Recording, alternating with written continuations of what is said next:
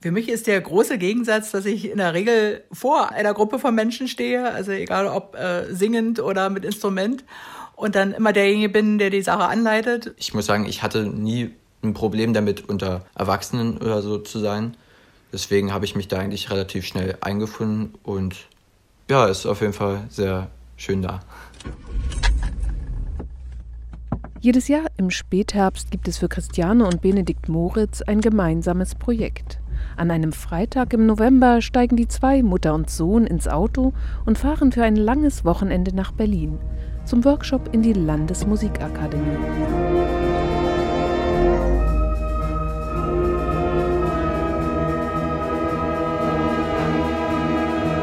Ja, das Drei-Tage-Orchester ist eine Zusammenkunft von Holz- und Blechbläsern, äh, meistens so zwischen 60 bis 80 Leuten, die so in der Zusammensetzung noch nie miteinander gespielt haben. Natürlich gibt es Leute, die jedes Jahr wiederkommen oder dann auch nach drei Jahren mal wieder auftauchen.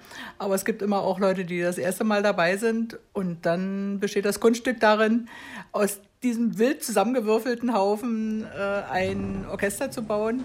Aber gerade diese wilde Zusammensetzung ermöglicht, dass Menschen in eher ungewöhnlichen Konstellationen zusammen in einem Orchester spielen können.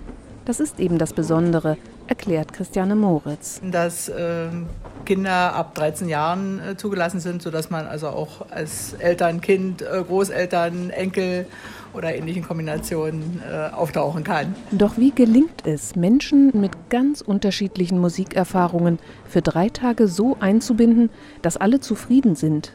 Gibt es einen Vorlauf, der ermöglicht, dass niemand unvorbereitet ins kalte Wasser springen muss? Wenn man sich dort anmeldet, bekommt man, ich glaube, bestimmt zwei Monate oder so, oder wenn nicht sogar mehr, also ähm, die Noten, um sich dann halt in die Stücke reinzufinden damit das dann auch klappt. Ja, meistens haben wir die gleiche Stimme, weil wir eben ein sehr ähnliches Instrument spielen, Tenorhorn bzw. Bariton. Aber manchmal sind das auch äh, zweistimmige Stücke, wo wir dann also das Miteinander schon üben können. Das klappt auch ohne großen Druck. Also sonst äh, für einen Posaunenchor ist es oft so, ach ja, müssen wir heute schon wieder üben. Aber das macht dann schon Spaß und vor allen Dingen die Vorfreude ist dann doch größer.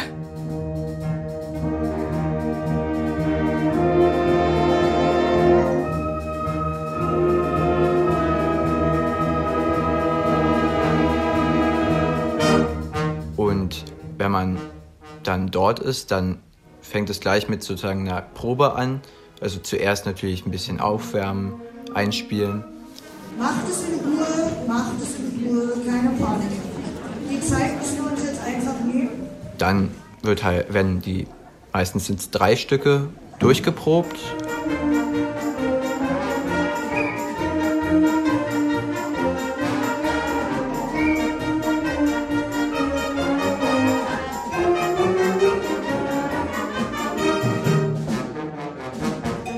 Freitagnachmittag. Ganz unterschiedliche Musikerfahrungen treffen aufeinander. Menschen, die schon seit ihrer äh, Jugend bis ins hohe Alter spielen und dann natürlich richtig fit sind. Und wir sind da ja eher am unteren Ende, weil wir, ähm, also ich erst sehr spät angefangen habe überhaupt mit Blechblasinstrumenten.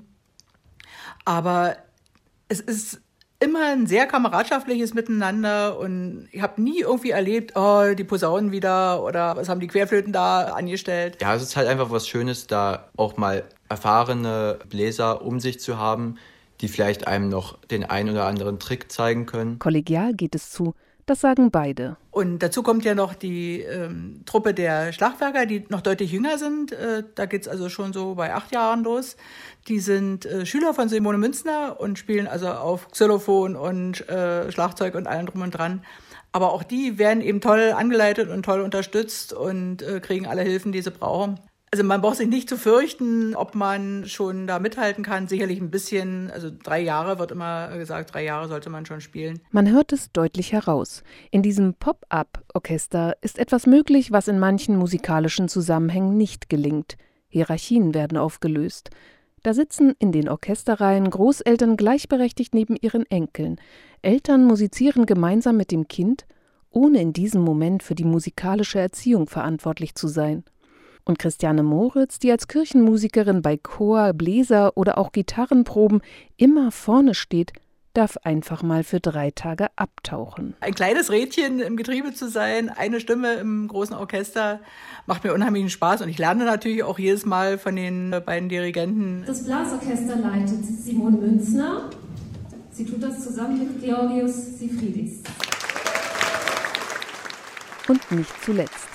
Das Drei-Tage-Orchester schenkt in ganz unterschiedlicher Form jede und jedem ein neues Klangerlebnis. Das kann für das heimische Üben motivieren, ja vielleicht sogar eine Vision sein. Ja, es ist halt einfach was Schönes, da wirklich mal in so einer großen Gruppe zu sitzen. Auch mal gemischtes Orchester, sonst spielen wir ja hier nur mit Blechblasinstrumenten und da eben auch mit Holz und vor allem mit ganz viel Schlagwerk. Das ist eine tolle Sache. Schnell wird es Sonnabend und der ist für die Registerproben reserviert. Tiefes Blech spielt zusammen. Die Hörner haben eine eigene Gruppe. Dann natürlich die ganzen Holzbläser werden nochmal eingeteilt. Und da übt man dann natürlich den Vormittag. Und am Abend kommt man dann wieder zusammen. Und am nächsten Morgen, am Sonntagvormittag, wird noch unter Hochdruck geprobt bis es dann soweit ist. Zum Abschlusskonzert gibt es erstmal großes Möbelrücken. Wir müssen alle ein bisschen näher zusammenrücken, um dem Publikum noch ein bisschen Platz zu machen. Letztes Mal war es besonders toll. Es gibt neuerdings auch ein Drei-Tage-Orchester für Streicher. Und äh, so haben wir also die Streicher dann auch noch mit reinquetschen äh, müssen in den Raum. Aber die Streicher konnten den Bläsern vorspielen und die Bläser konnten den Streichern vorspielen. Und natürlich allen Angehörigen oder sonstigen Gästen, die dazugekommen waren. Das fand ich äh, besonders schön letztes Jahr.